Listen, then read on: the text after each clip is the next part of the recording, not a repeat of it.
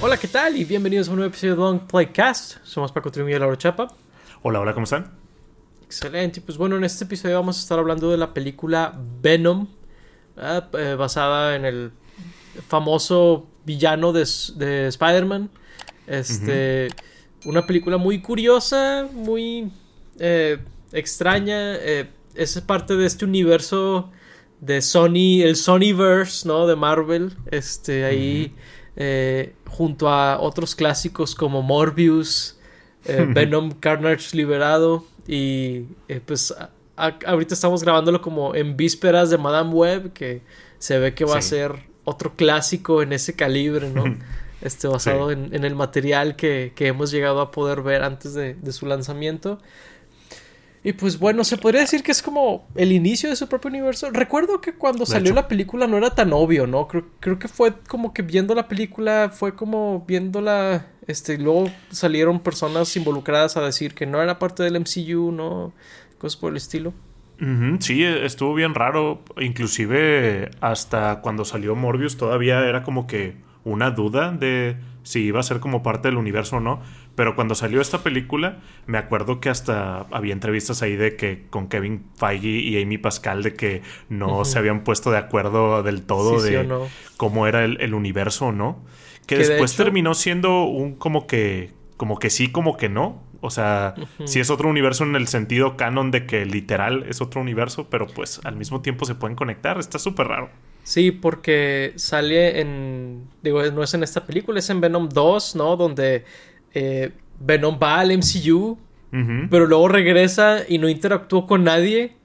Entonces está raro. O sea, sí son parte de un multiverso, tal vez. Sí. Y luego sigue sin estar muy claro si este, esta película de Venom se conecta, por ejemplo, con las películas de Andrew Garfield o algo por el estilo. Por ahí se ha aventado esa idea, ¿no? Por ahí.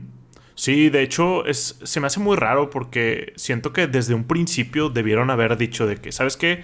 Eh, Tom Holland es el Spider-Man de, del MCU. Nosotros vamos a hacer nuestra propia cosa. Queremos hacer nuestro propio universo.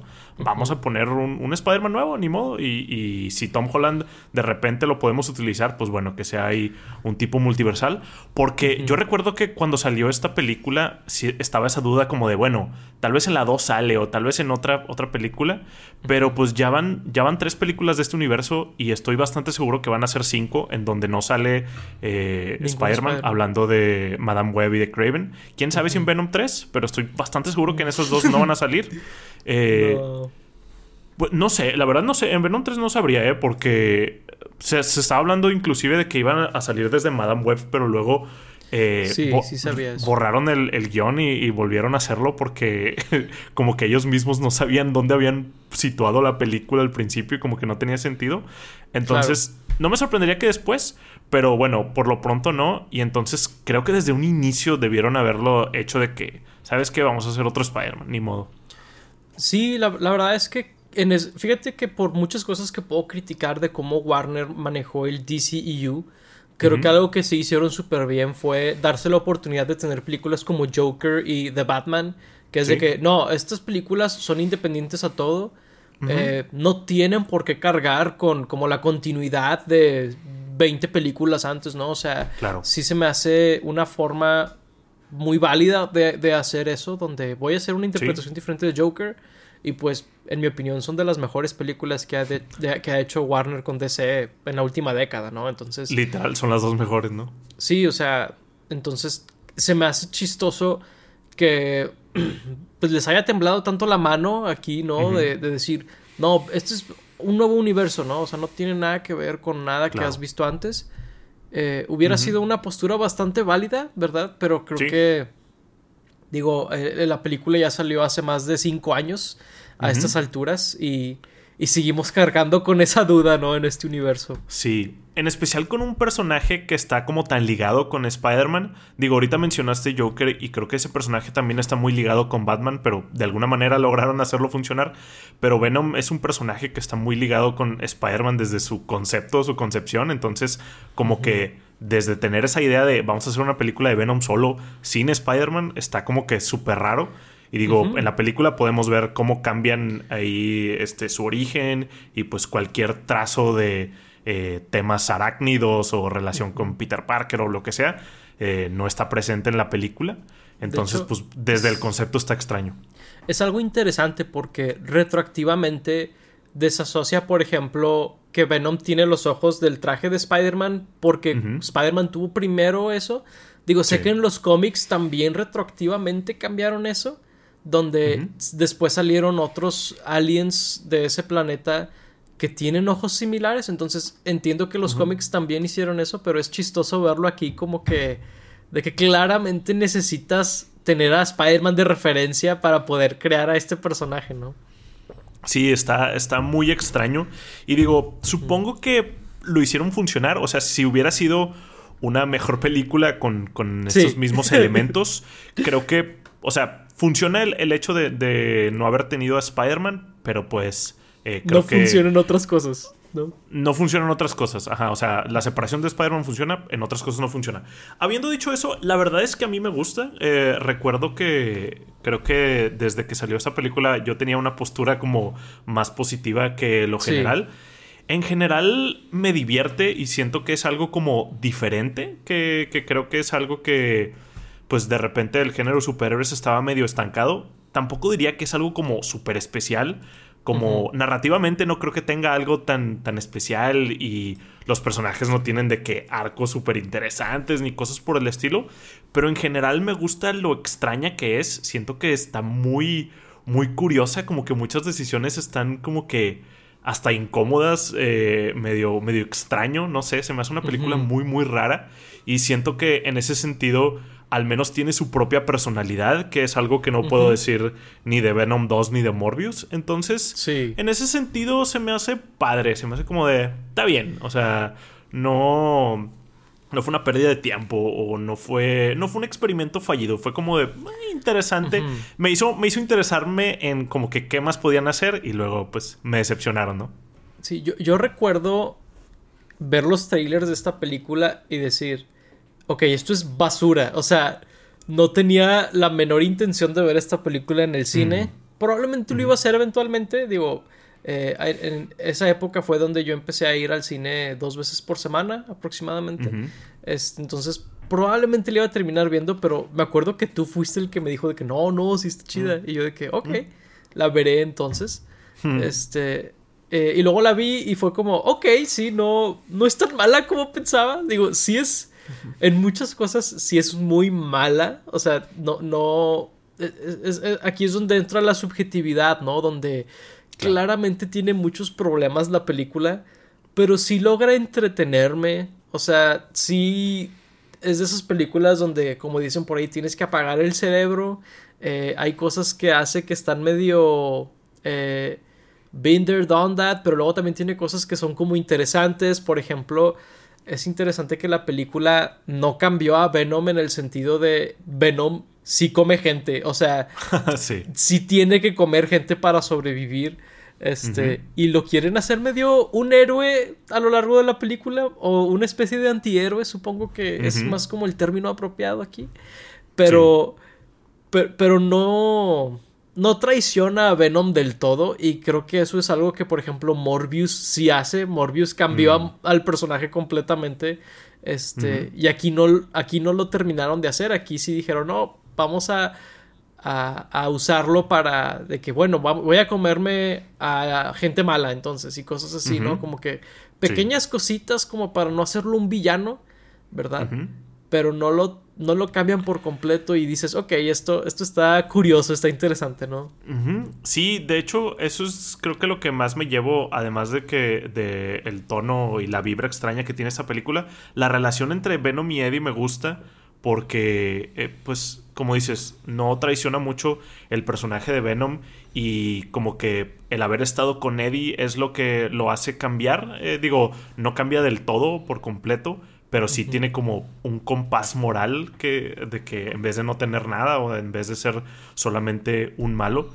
Y, me gusta eso. Eh, inclusive está como curioso el personaje de Eddie. Tampoco es como que la mejor persona del mundo.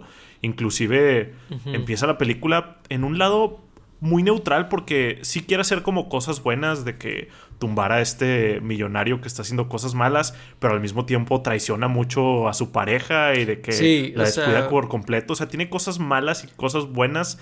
Entonces, también está curioso eh, como seguir al, personaje de Eddie porque siento que en la mayoría de estas películas es de que o es de que un héroe o un villano por completo, ¿no? Y está curioso tener a alguien medio en medio. Sí, es, está bien interesante esa dinámica que tiene Eddie al inicio de la película. Siento que la película termina no haciendo mucho con eso, pero se me hace muy interesante cómo no terminas de descifrar si Eddie hace cosas buenas de manera egoísta, por ejemplo, donde a lo mejor y quiere hacer cosas como descubrir toda este, esta conspiración que hay con esta empresa pero no, le, no le molesta que sea a costa de su relación y deja tú de su relación, de la carrera de su prometida, de, de la, postura que tiene la, la, estación de televisión con esa empresa, ¿no? Que, que recibe fondos y todo eso. Entonces dices, no es que haga algo malo, pero el contexto en el que las hace lo hace ver como que un poco egoísta, entonces eso le da lugar para crecer, ¿no? Y eso es algo que se me hace muy interesante de cómo manejan al personaje al inicio. Siento que al final no hace tanto con eso, cero, ¿verdad? Pero, pero, pero creo que es, es interesante, la verdad.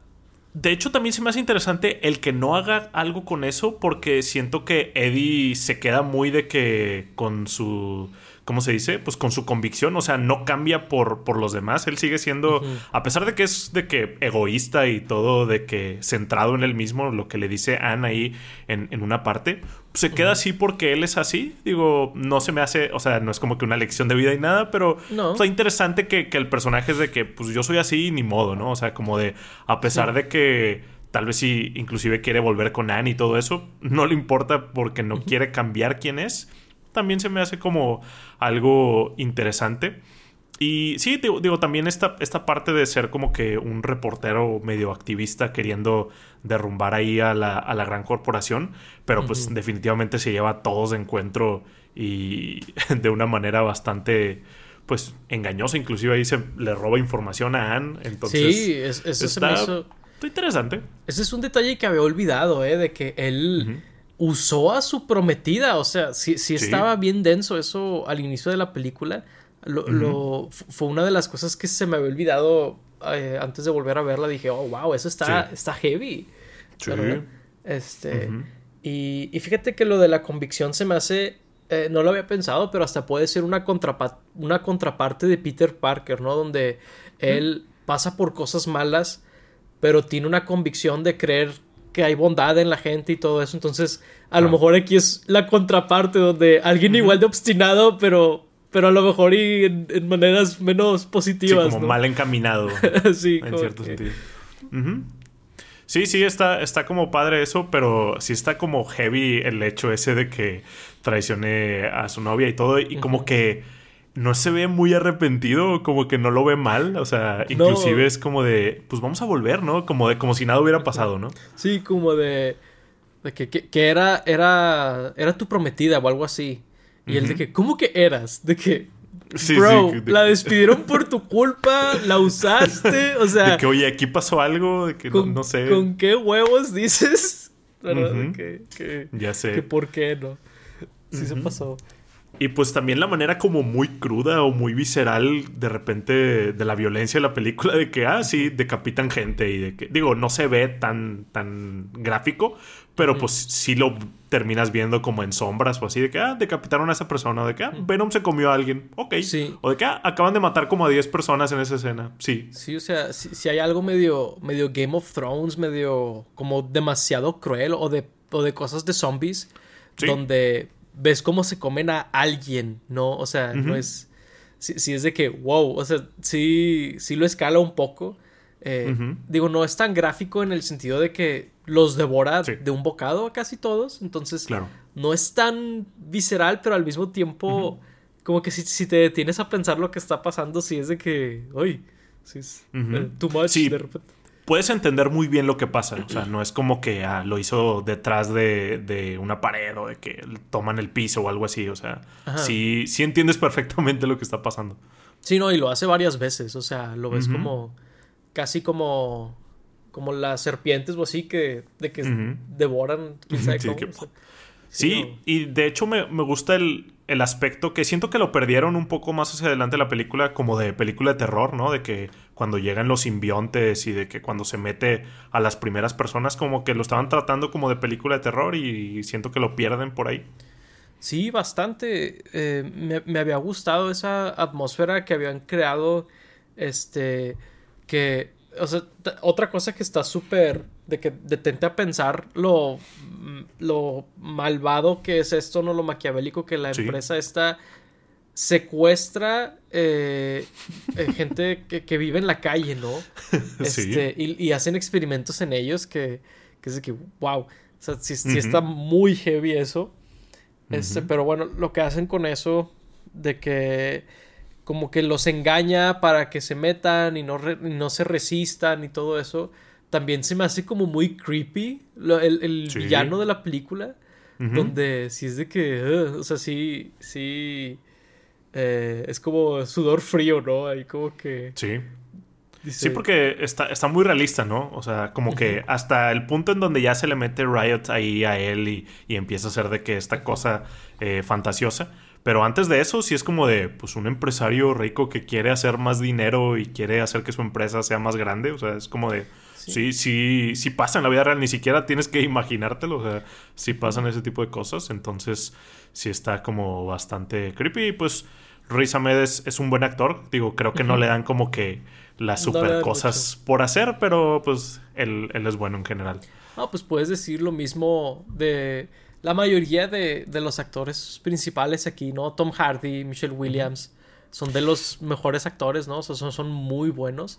y, y, pues aquí, pues están como en, modo chill, ¿no? claro, están tranquilos. Creo que Tom Hardy es el que más, siendo que él también hace la voz de Venom y se escucha que es súper diferente.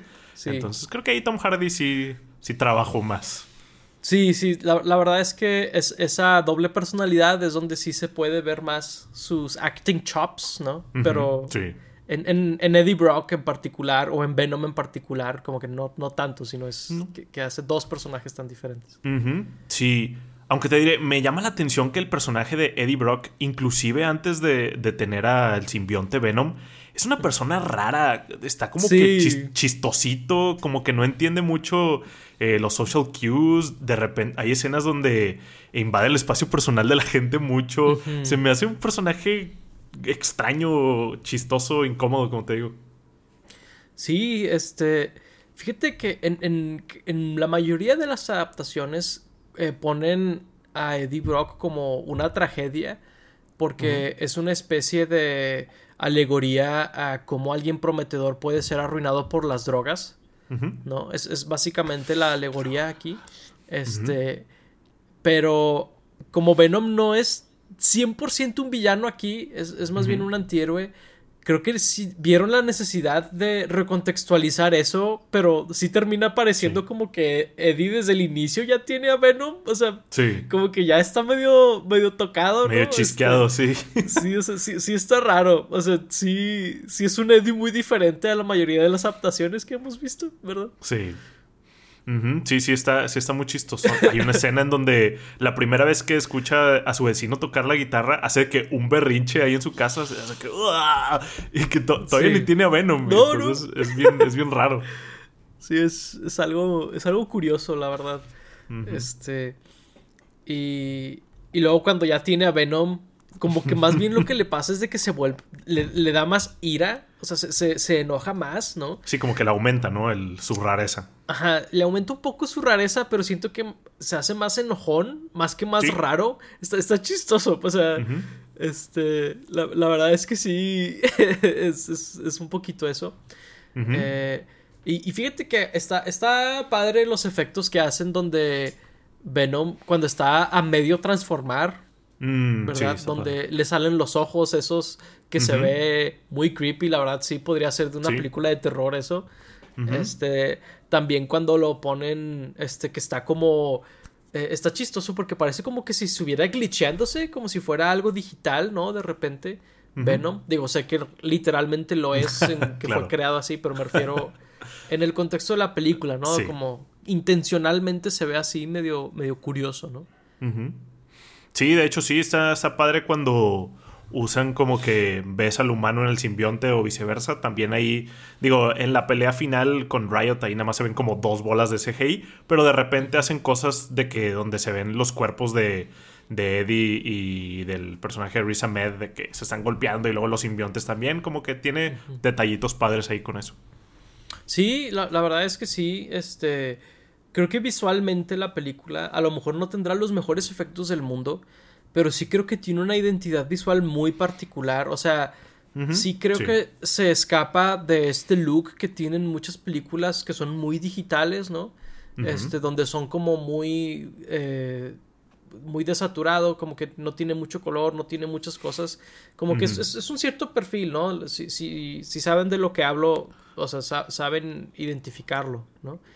pero Venom no tiene ese look y creo que es en gran parte porque sí se atreve a tener una identidad visual un poquito diferente y, está padre eso, como que un look medio frío en partes, eh, un look medio como con, tomas un poquito más agresivas también, eh, noté eso.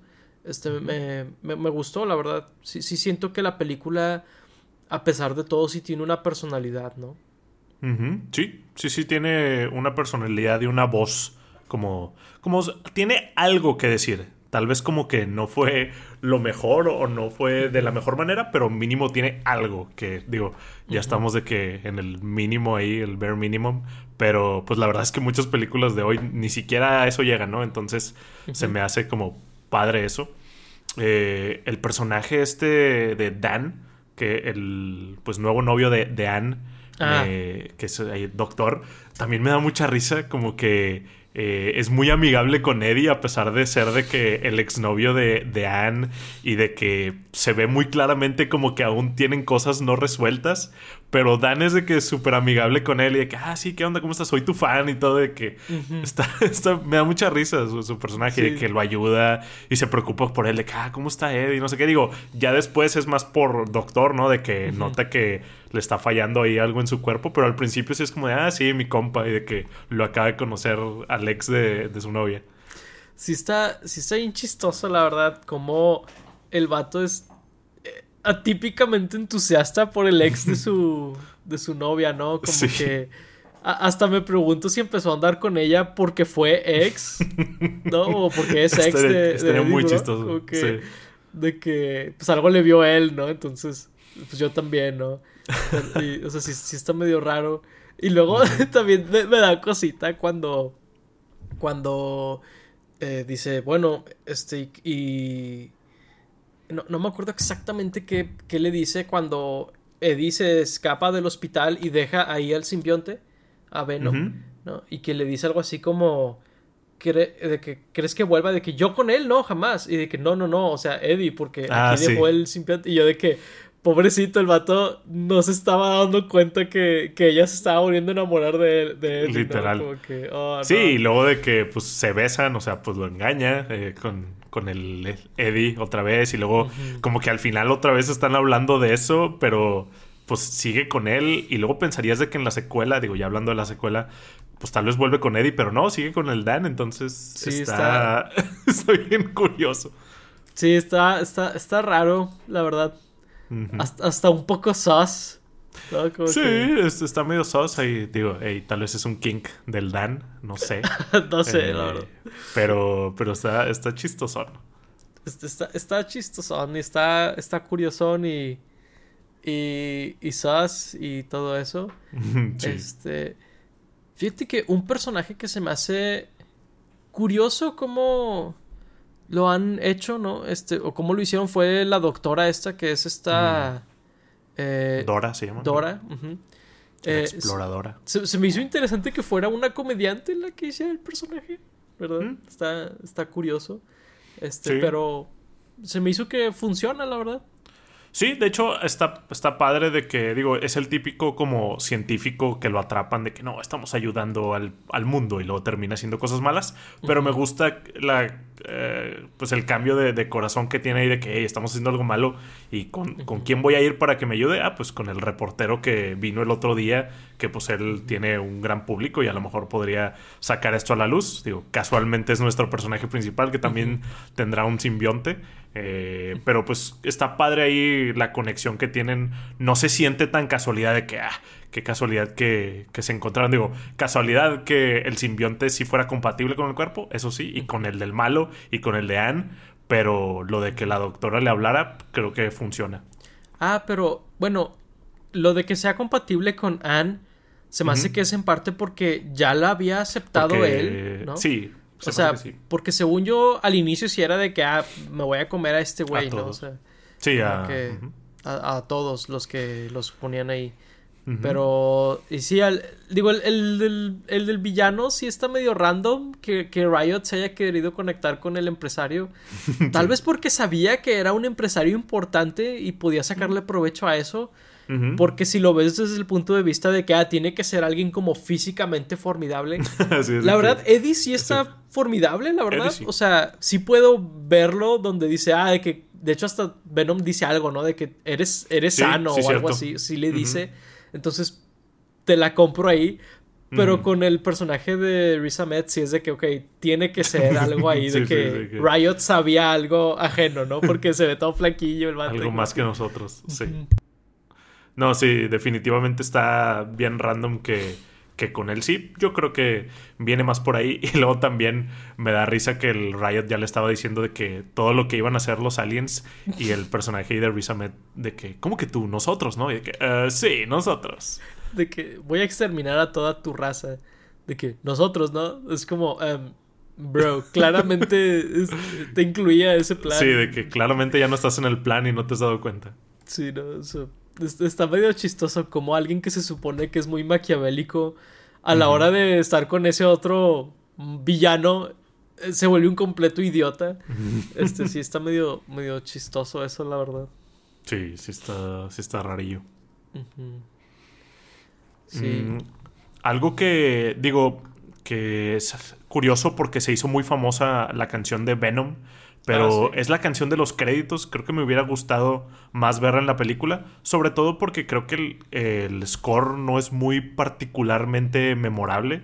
Creo que si Venom tuviera un tema más fuerte, creo que sería como algo que hasta ahorita hablaríamos de él y lo usarían y todo. Pero está muy X. Entonces creo que hubiera preferido que hubieran puesto esa canción de Eminem en la película y no en los créditos. De hecho, me sorprendió un poco ver en Google que la película fue compuesta por Ludwig Göransson, la música.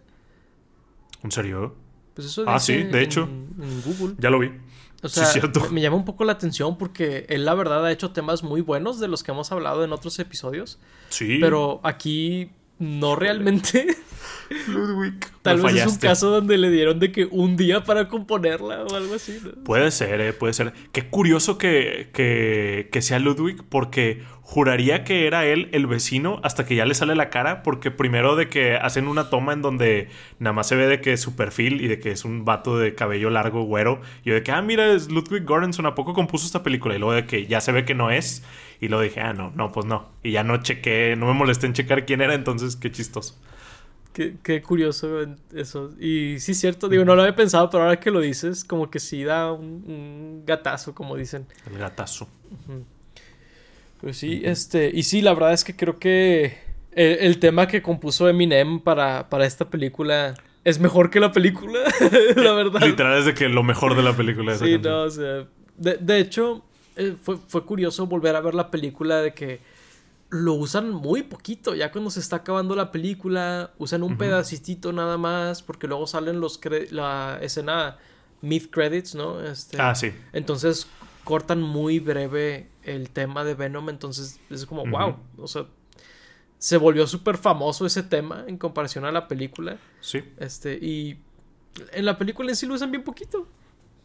Sí, es como Kiss from a Rose ahí de Batman Forever, ¿no? Sí, de hecho estaba pensando en eso, donde creo que se volvió más famoso que la película. Live and Let Die de Paul McCartney también, pues más famoso que la película.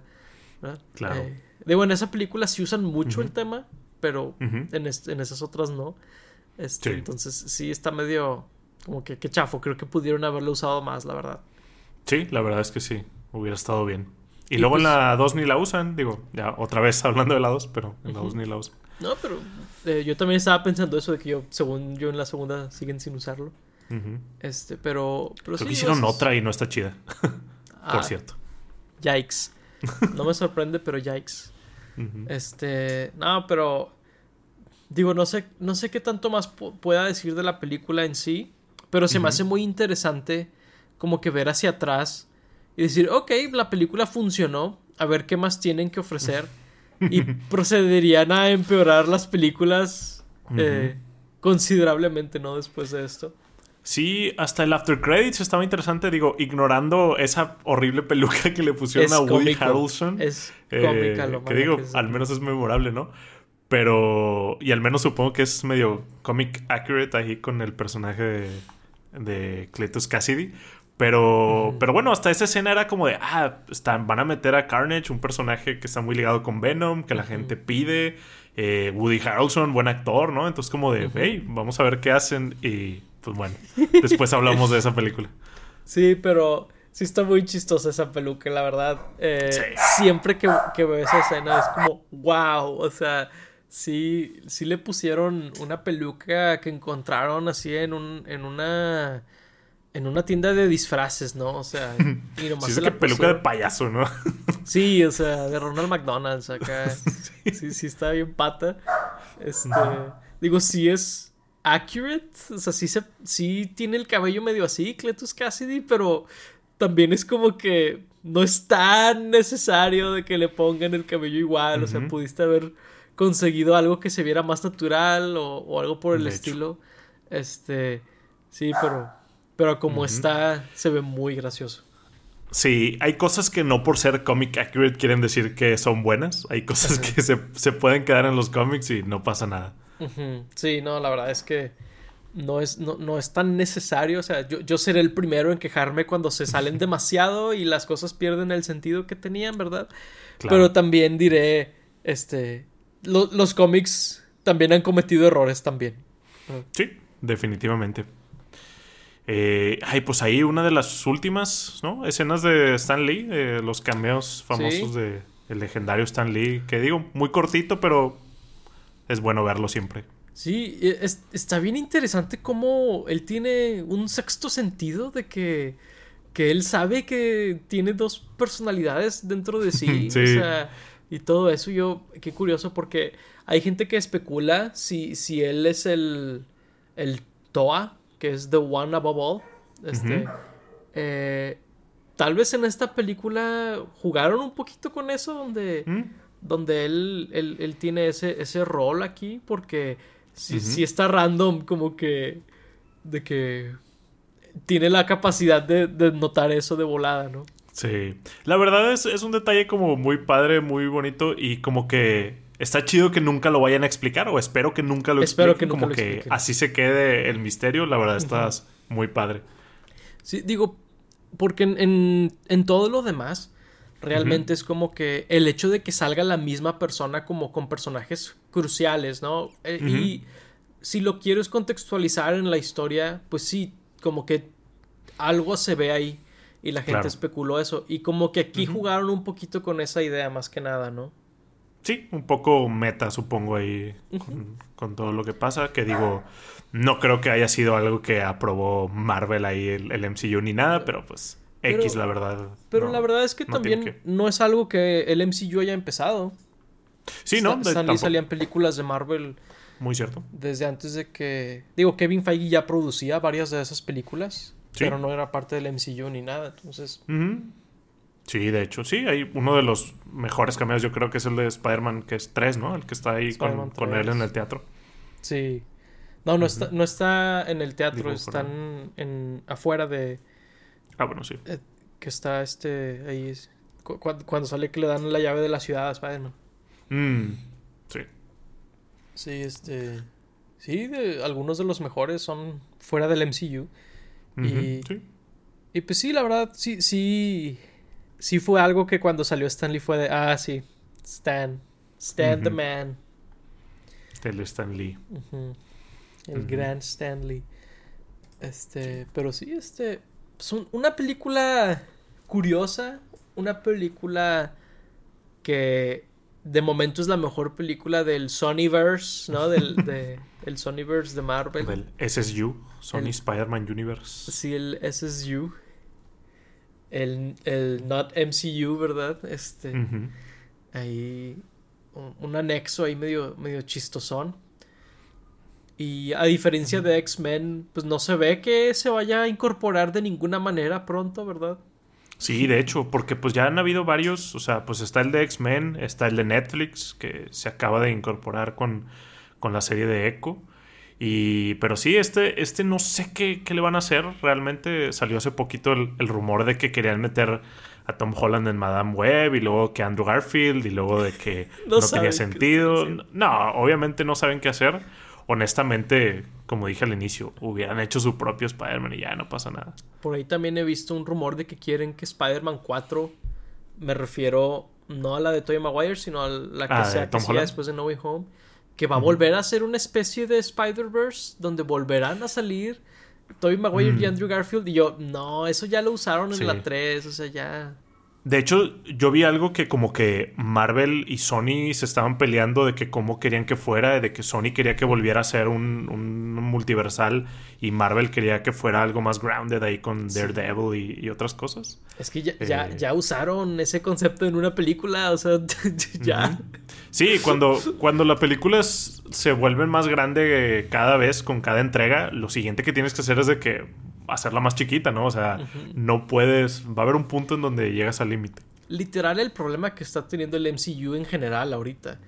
O sea, y, de hecho también en parte el, este Sonyverse, ¿no? Donde, ah, Madame Web es del multiverso y, y en, en, Venom 2 tuvieron que salir más, este, simbiontes y en la 3 probablemente van a salir más simbiontes, ¿no? O sea, como que siempre más. Sí creo que les convendría eh, enfocarse de película en película, ¿no? Porque luego tenemos broncas como cinco años después seguimos sin saber qué pedo con el Spider-Man de este universo tematizado alrededor de Spider-Man, ¿no? Sí, en donde parece que se están reuniendo los villanos para eh, matar o lo que sea a Spider-Man cuando ni siquiera conocen a Spider-Man. Es lo más extraño del mundo. Sí, está, está muy random eso. Pero pues, ni hablar, digo, no es novedad que Sony está teniendo estos problemas con Spider-Man, ¿no? Este. Eh, por lo que he visto del videojuego también no, no saben muy bien qué pedo más adelante, después del 2. Ahí este. Pues a ver qué, qué procede, ¿no? Con, con el amigable vecino. Sí, pues digo, siempre terminan como que arruinando sus universos, ¿no? Ya sea el de Toby, el de Andrew, eh, pues el de Tom Holland aún no lo hacen, aún tienen oportunidad. Se han esforzado por hacerlo, eh. por lo que hemos sabido después de No Way Home. Fue un desastre el detrás de cámaras. Sí. Y la película salió buena casi que por accidente, ¿no? Por milagro, sí. Y luego este, no sé cómo es posible que siga vivo. En este año salen tres películas de, de este universo, entonces increíble. Recordemos que, Morbius fue uno de los fracasos de taquilla más grandes del 2022 cuando salió. Un año que no fue particularmente grande para el cine, o sea, en taquilla, ¿verdad? Eh, Morbius destacó como uno de los fracasos más grandes y luego trolearon a Sony a volver a ponerla en salas y volvió a fracasar. Este, entonces, sí, sí se me hace como que no sé por qué traen como que esta trayectoria cuando la historia claramente te dice que no lo hagas, ¿no? Sí, digo, yo creo que la única cosa que me explico es de que a esta película en particular le fue muy bien en, en taquilla, en críticas no, pero en taquilla sí. Sí le fue muy bien. Entonces, eh, pues yo creo que es lo único, ¿no? O sea, pues que, en taquilla le haya ido muy bien y con eso sigue respirando esta franquicia hasta que dé su último aliento. Yo creo que ya hacia, pues Venom 3, que pues sí la van a sacar, no creo que la cancelen porque pues sale este año. Yo creo que ya si esa le va mal, van a decir de que, ¿sabes qué? Ya, vámonos, ya hagan lo que quiera Marvel y nosotros nos mimimos. La verdad es que sí deberían, porque claramente no tienen mucha idea de lo que están haciendo. Y, la verdad es que, por ejemplo, a Sony le ha ido muy bien haciendo películas de PlayStation. Mm. A Uncharted le fue bien, a la de Gran Turismo le fue bien. Váyanse por ahí, dejen a Spider-Man solo Sí. un rato. Sí, déjenlo solo. Y la verdad está bien chafo, ¿no? Porque qué, qué chafo que Marvel, Disney tuviera todo el control y el monopolio de esas películas. A mí me, gust- me encantaría que estas películas fueran buenas y que hubiera también. como que otra opción de que alguien más estuviera haciendo cosas buenas. Como dijimos al principio, digo, serán todas de Warner, pero está muy padre que esté como que el universo principal y tengamos películas que no tengan que estar ahí conectadas.